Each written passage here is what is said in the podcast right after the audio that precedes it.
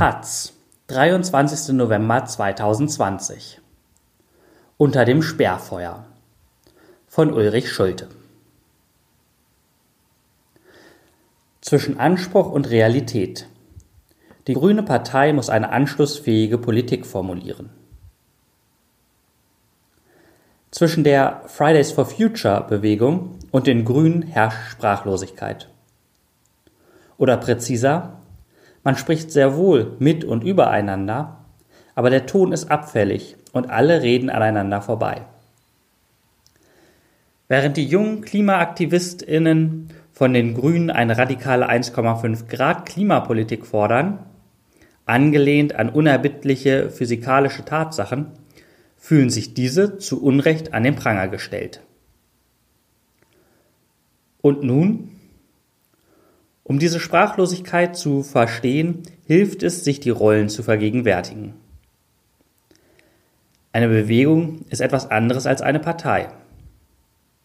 Was Fridays for Future zu wenig sieht, für Annalena Baerbock und Robert Habeck ist Mehrheitsfähigkeit eine zentrale Kategorie. Die Grünen, sagt Baerbock zu Recht, könnten eine sozialökologische Marktwirtschaft nicht allein bauen. Nicht mit 20 Prozent, auch nicht mit 30 Prozent.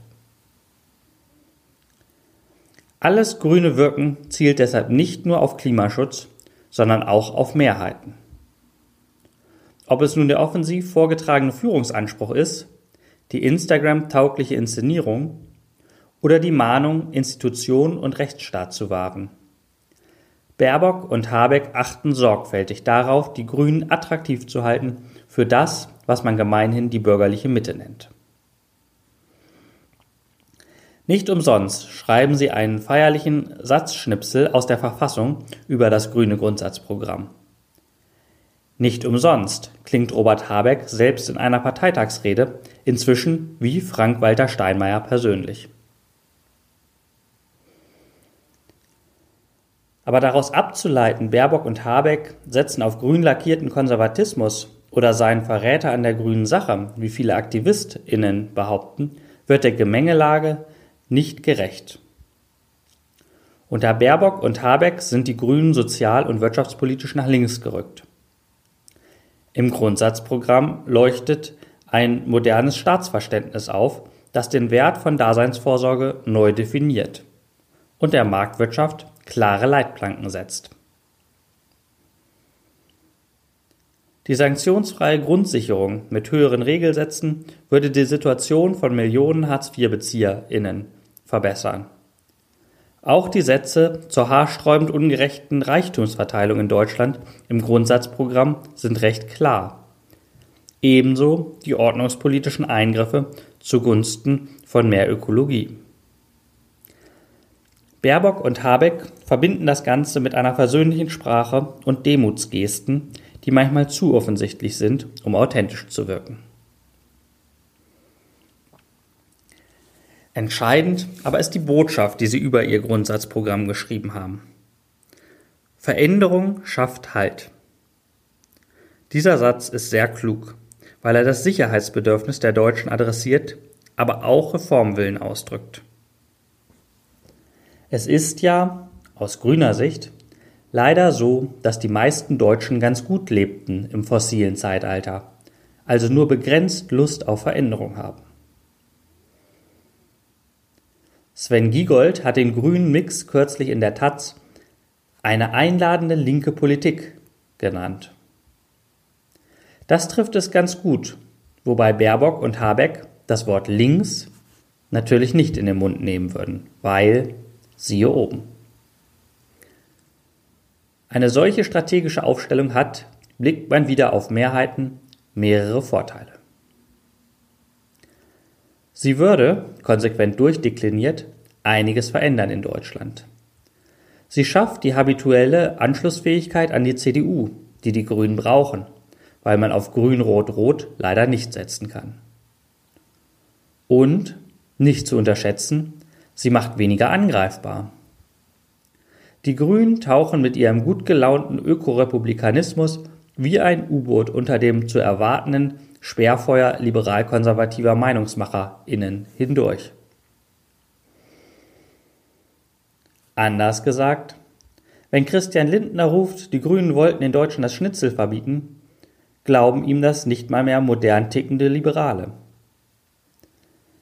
Das alles, zugegeben, sind polittaktische Argumente. Fridays for Future hat in der Sache in vielem Recht. Selbstverständlich machte die Dramatik der Klimakrise eine radikalere Politik nötig. Ja, die grüne Linie reicht wahrscheinlich nicht, um das 1,5 Grad Ziel einzuhalten. Dafür müsste man den Deutschen eine bittere Schrumpfkur zumuten, die sehr wahrscheinlich zu sozialen Verwerfungen führen würde. Das ist unehrlich, aber erfolgsversprechend. Selbstverständlich müsste man den Fleischkonsum unserer Gesellschaft grundsätzlich in Frage stellen. Man müsste den Flugverkehr drastisch reduzieren, weil die klimaschädlichen Effekte auch dann riesig sind, wenn Jets irgendwann mit synthetischen Kraftstoffen aus erneuerbaren Energien fliegen. Auch die Vorstellung, dass die Deutschen weiter Auto fahren können wie bisher, nur eben elektrisch, ist naiv, wird aber gern bemüht. Es mag von einer möchtegern Regierungspartei zu viel verlangt sein, Vorstellungskraft jenseits von Realpolitik zu entwickeln. Die Verständnislosigkeit, mit der hessische Grüne auf die Kids im Dannenröder Wald blicken, die fordern, verdammt nochmal das angeblich Unmögliche möglich zu machen, spricht dafür. Der Soziologe Niklas Luhmann hat eine überwölbende Gesellschaftstheorie entwickelt. Er nimmt an, dass sich die Gesellschaft in diverse Teilsysteme ausdifferenziert. Die Wirtschaft, die Politik, die Medien. Jedes System funktioniert nach seiner eigenen Logik. In der Wirtschaft zählt Gewinnmaximierung, in den Medien Nachrichtenwert, in der Politik Macht. Ein Problem wird in allen Systemen unterschiedlich wahrgenommen. Entsprechend skeptisch sah Luhmann die Chancen von Gesellschaften, ökologische Gefährdungen adäquat zu bearbeiten. Folgt man seiner Theorie, können die Grünen gar nicht so visionär realistisch denken, wie es Fridays for Future fordert. Sicher, Luhmann entschuldigt nicht alles. Aber sollte man den Versuch verdammen, den Mainstream einen Schritt nach vorne zu bringen? Ulrich Schulte leitet das Parlamentsbüro der taz. Und weil sich die Regierung derzeit ebenso wie die Opposition fast nur mit der Corona-Epidemie beschäftigt, tut er das ebenfalls.